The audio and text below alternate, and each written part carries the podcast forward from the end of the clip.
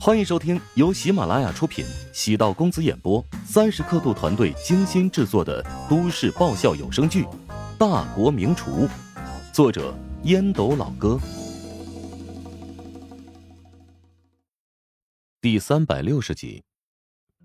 沈冰知道这些跟自己主动联系的人心怀什么目的。从很久前开始，沈冰已经开始下意识避开这些人。孤独会让自己变得冷静，喜欢自己的灵魂千千万，自己喜欢的灵魂却少之又少。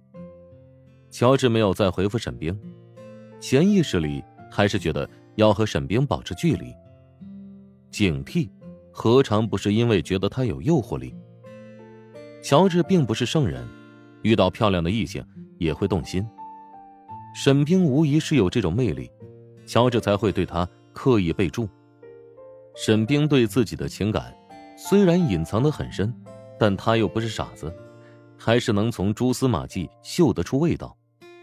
提醒自己要时刻保持冷静。给黄成发了一条语音过去，黄成发来愁眉苦脸的表情，以及一段语音。哎呀，这个年过得太糟心了。原本跟黄玉说好了离婚的事情，瞒着孩子，没想到他直接说了出来。大吵了一架之后啊，不欢而散了。哎呀，同情。不过呢，你的孩子以后早晚会知道，不如快刀斩乱麻。关键是黄玉好像是后悔了呀，孩子也打算劝我来着，可是我呢，哎呀，心意已决。无论你做什么决定，我都支持你。乔治知道黄城绝对不可能回头。以皇城的年龄还有性格，一旦做出重要的决定，必然会一往无前。孩子是维系婚姻的桥梁，何尝不是制造痛苦的枷锁？过年这段时间，陶家的别墅经常有人过来拜访，不仅有怀香集团的高层，还有一些各界的名人，他们都是借助春节契机来拜访陶南方。陶南方偶尔。也会让乔治一起见客人，大方的介绍他是自己的女婿。尽管还是觉得跟丈母娘隔了一层，他愿意将自己推出来，说明对自己的认可。乔治在餐饮行业已经有了一定的名气，再经过陶南方这么一引荐，自然而然积攒了不少人脉资源。所谓的人脉，不是你想要争取就能取得的，而是到了一个位置。别人自然而然主动与你靠近。人脉不是你认识多少人，而是你在关键时刻能与多少人形成利益互动。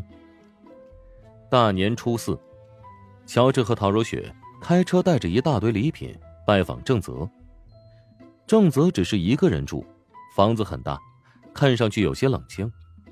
跟前妻离婚之后，郑泽便一直孤身一人。这么多年过去了。以他现在的收入水平，完全可以找一个年轻漂亮的新对象。也有红娘主动跟郑泽牵红线，但郑泽忘不掉过去，选择拒绝。郑老师，我今天过来，一则呢是拜年，二则是想拜师。乔治放下礼品之后，开门见山。郑泽眼中露出喜色，谦虚道。你的厨艺和人品都是一流，在淮南菜上的造诣，我也得甘拜下风。你这个徒弟呀，我有心收，但却又有些呀不敢收。乔出正则是以退为进，乔治继续恳求道：“哎，学习厨艺不仅是要学习刀工、火工啊、勺工这些基础，还得学习厨道啊。”您对厨道的追求让我一直很钦佩，还请您不要拒绝。两人都心知肚明，经过陶南方的协调，拜师是郎有心，妾有意，彼此看中眼儿，水到渠成，只是欠个拜师的流程。郑泽从口袋里取出两个红包。既然你瞧得起我，那你这个徒弟我便收了。明年你要参加世界烹饪交流大会，如果多掌握一些知识，也算是有备无患。我对孔府宴有些研究，可以将心得传授给你。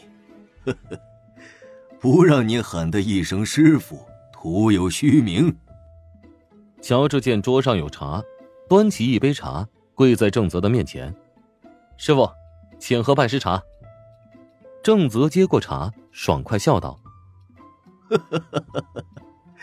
不追求那些繁文缛节，来一场简单的拜师仪式。”哎，帮我们拍个照吧。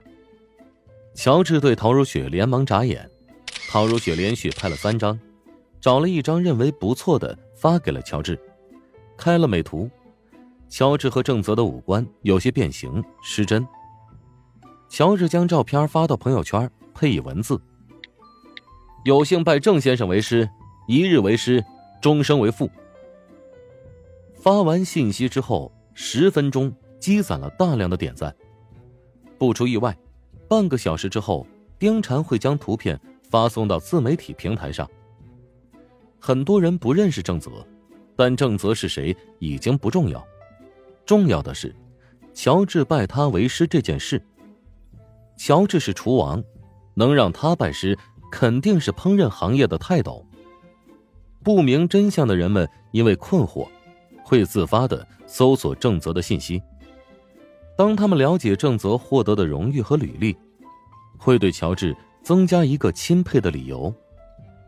拜郑泽为师，表面看。是陶南方交代给自己的政治任务，对乔治而言只有好处没有坏处。郑泽在东鲁菜系的地位不亚于刘达在巴蜀菜系的地位，有了这层身份，乔治以后就多了个靠山。作为底牌收集狂热分子，他如何会拒绝？拜师过程中，他刻意营造出不卑不亢的态度，内心世界其实已是波涛汹涌。在郑泽家中待了一个多小时，乔治才告辞离开。目送乔治开车离去，郑泽嘴角浮出笑容，陆续收过好几个弟子，有天分不错的，但缺少乔治身上的灵气。全心全力教导，几个弟子只学到了自己的八九成。人到了一定年龄，会担心自己肚子里的那点东西会断掉传承，降育良才。郑泽下定决心，将所学要传授给乔治。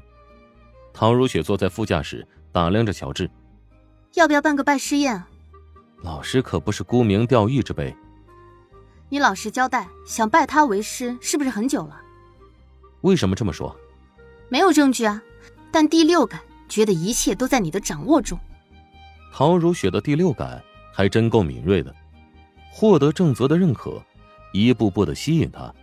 引诱他收自己为弟子，都以很隐蔽的手段完成，只是计划缜密，才会水到渠成，没有人为痕迹。乔治否定道：“你的第六感一点都不准确，能得到师傅的认可，完全是他慧眼识珠。”仔细凝视着乔治那张脸，陶如雪莫名烦躁，觉得自己一点也看不透他。得到乔治拜师的信息。宋恒德露出沉思之色。乔治拜入正门，拥有很大的信息量。